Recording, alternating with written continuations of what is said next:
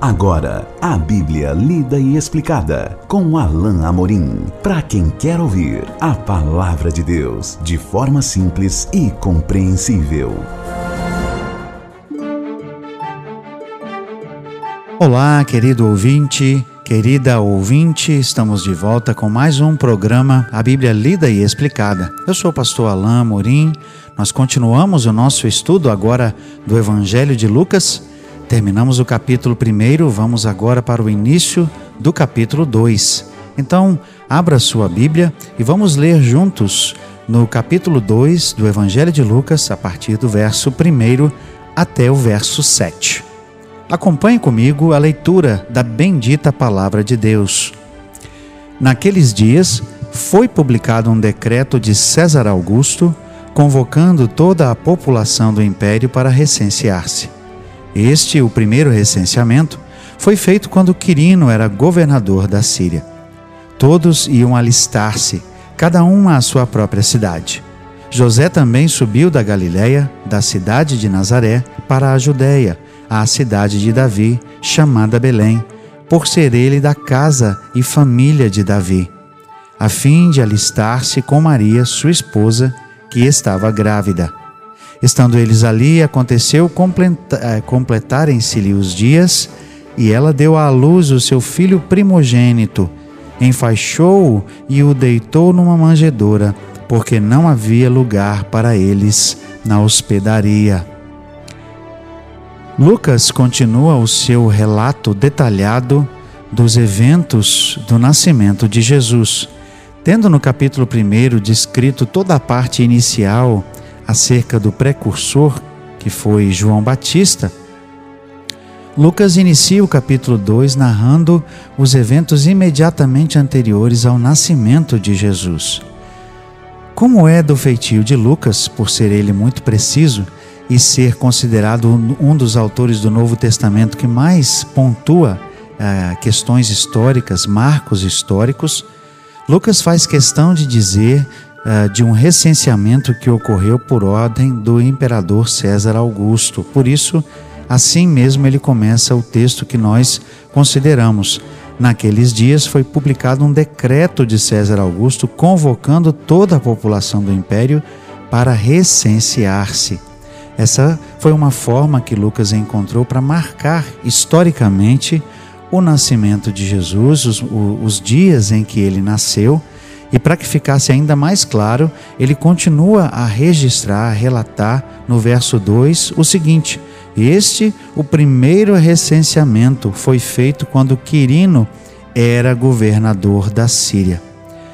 Não raro, muitas vezes nós encontramos pessoas, eh, os, os céticos acerca da Bíblia, que questionam questões de datas, nomes e pessoas importantes na Bíblia uh, cujos registros não são muito claros na história. Mas também não raro uh, é, é encontrado alguma evidência, alguma escavação traz uh, alguma evidência que comprova aquilo que a Bíblia disse e que foi sempre verdade. Como disse um certo pregador americano, a Bíblia está sempre correta, basta que a ciência chegue lá. No nosso caso aqui, a Bíblia está sempre correta, basta que os historiadores cheguem lá. É um caso, por exemplo, é o, nome de Pôncio Pilatos, que era desconhecido em documentos históricos, mas que em uma escavação do século passado uh, foi confirmada a sua existência como governador uh, daquela época da Judéia.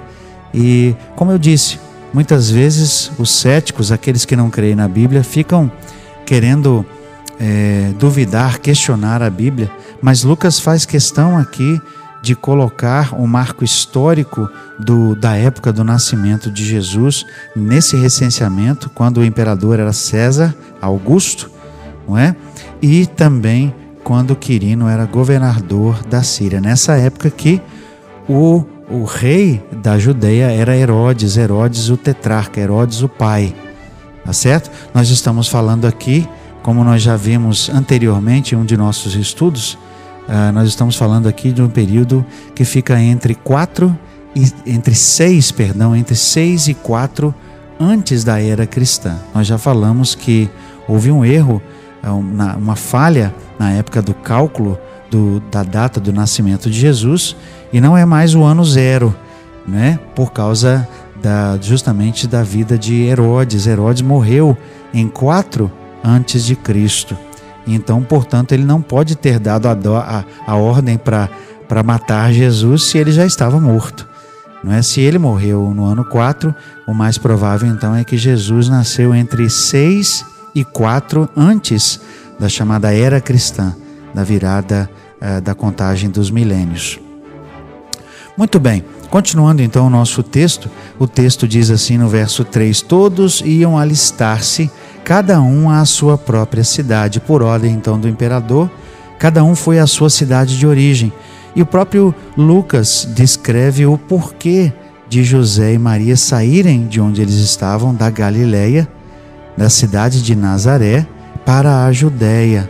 Note que o texto diz: subiu da Galileia, porque Jerusalém ficava no monte, tá certo? A cidade ficava é, num lugar elevado, tá certo? Mas a Galileia ficava ao norte e Jerusalém ficava ao sul.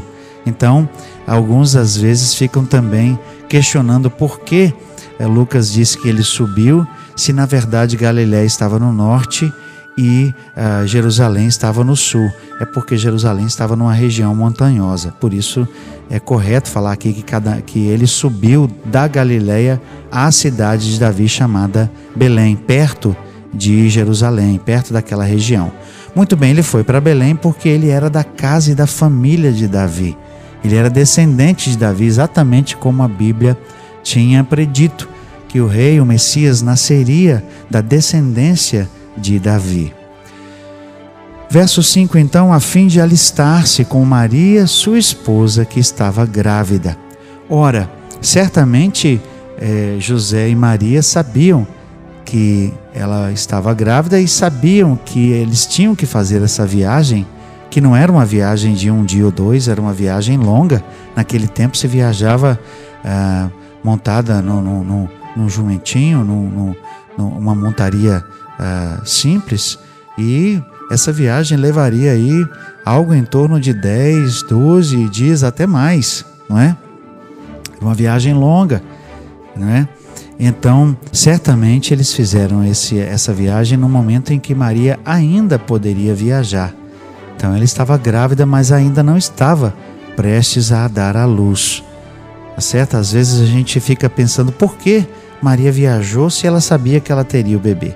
Né? O mais correto é pensar que eles viajaram semanas antes do nascimento, não é? é Para esse alistamento. E talvez eles já tivessem em mente que o, que o menino nasceria lá, né? porque ah, havia familiares de José ali. Mas esse também é outro motivo que questiona a parte final do nosso texto, como nós vamos ver daqui a pouco. Mas, continuando o nosso texto, diz aqui uh, o verso 6: Estando eles ali, ou seja, já em Belém, aconteceu completarem-se-lhe os, os dias, e ela deu à luz o seu filho primogênito. Algumas coisas interessantes aqui.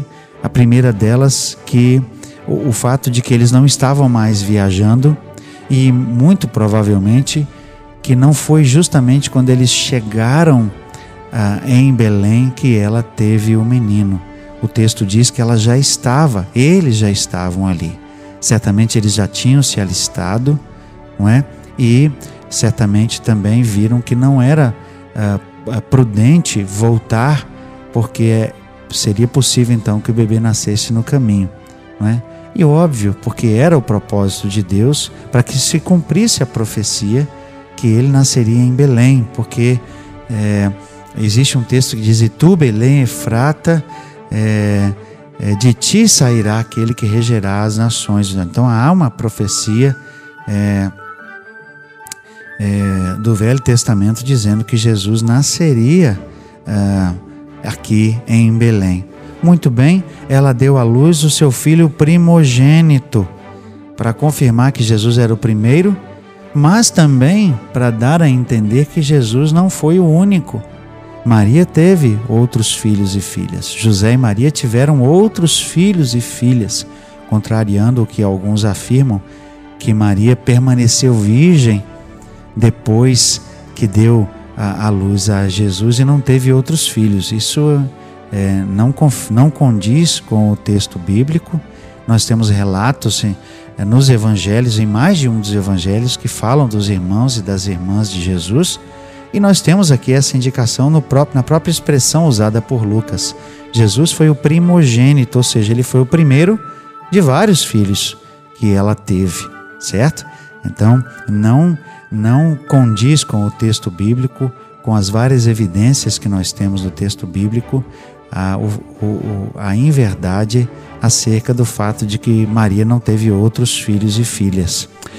Por fim, o texto diz aqui: ela deu à luz o seu filho primogênito, enfaixou e o deixou numa manjedoura, porque não havia lugar para eles na hospedaria. Essa palavra hospedaria aqui às vezes pode nos dar a impressão de que naquele tempo era muito comum ah, instalações, um hotel, um, um, uma, uma estalagem, algo assim, mas na verdade era muito mais comum que as pessoas se hospedassem em casas de outros concidadãos ou de familiares. Mas aí você pode perguntar, mas como assim?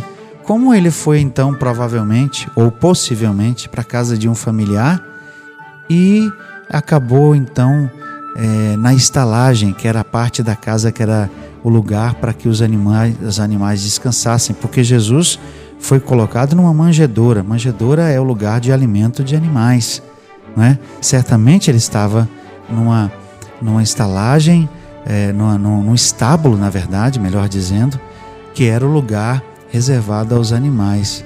Então, o que ah, os estudiosos pensam é que, embora Jesus pudesse estar, melhor, os pais de Jesus, Maria e José, pudessem estar na casa de familiares, essa casa estaria cheia, talvez até por ocasião da própria do próprio alistamento, havia outros parentes que vieram se alistar, a casa estava cheia e eles não puderam ser é, instalados na, no, no, quarto de hóspedes, num, num, quarto da casa, e acabaram então se alojando na, na parte do estábulo.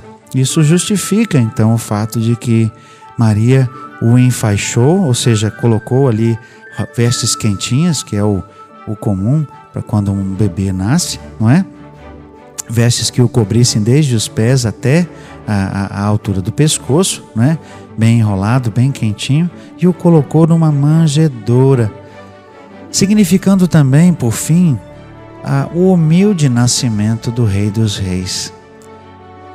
Tudo acerca de Jesus foi extraordinário, mas tudo acerca de Jesus foi extraordinariamente humilde. Jesus nunca fez farra, nunca fez festa, nunca chamou, chamou atenção para si. O Rei dos Reis, o Senhor dos Senhores, nasceu de forma humilde, de forma simples. Eu me lembro inclusive de um, de um hino de uma canção de Natal que diz justamente isso: O Rei dos Reis nasceu humilde há muito tempo atrás, lá em Belém. Essa foi a marca do nascimento do menino Deus. Essa foi a marca registrada do nascimento do Supremo Rei de todo o universo, daquele que criou o mundo junto com o Pai. Foi um nascimento humilde, num estábulo, numa estalagem, deitado numa manjedoura. Nós veremos que outros, outros eventos aqui registrados por, por Lucas também marcam esse início humilde. Mas para mim e para nós fica registrado aqui a marca de um rei que veio para fazer diferença, de um rei que nasceu para ser diferente e que veio de uma forma diferente. O nosso Deus se humilhou ele se humilhou ao descer para viver entre nós. O texto de Filipenses 2 diz isso, que ele humilhou-se a si mesmo, esvaziou-se a si mesmo, ele deixou a sua glória. E a marca indelével aqui dessa humildade, desse início tão humilde, tão simples, é que o bebê nasceu numa humilde estrebaria, numa estalagem, num estábulo, junto com animais, ou pelo menos no local onde os animais eram abrigados o início humilde de um rei humilde que veio para demonstrar o seu amor, o amor grande do Pai e de forma humilde conquistar todo o mundo, conquistar também o meu e o seu coração. Naquele dia, o texto diz que eles não encontraram lugar na hospedaria. Com frequência, os autores chamam atenção para isso e eu quero também chamar atenção para isso. Será que há lugar para Jesus no seu coração hoje? Será que há lugar no seu coração, querido ouvinte, querida ouvinte, para Jesus entrar, para Ele habitar? Fica aqui a nossa pergunta para você. Tomara que haja no seu coração lugar para Jesus, que Ele faça morada, para que Ele seja o seu Senhor, o seu Salvador. Nós vamos continuar esse relato lindíssimo do Evangelho de Lucas no nosso próximo encontro. Até lá, que Deus abençoe a sua vida. Acesse agora nossa plataforma e baixe os podcasts www.rede316.com.br. A Bíblia lida e explicada com Alain Amorim.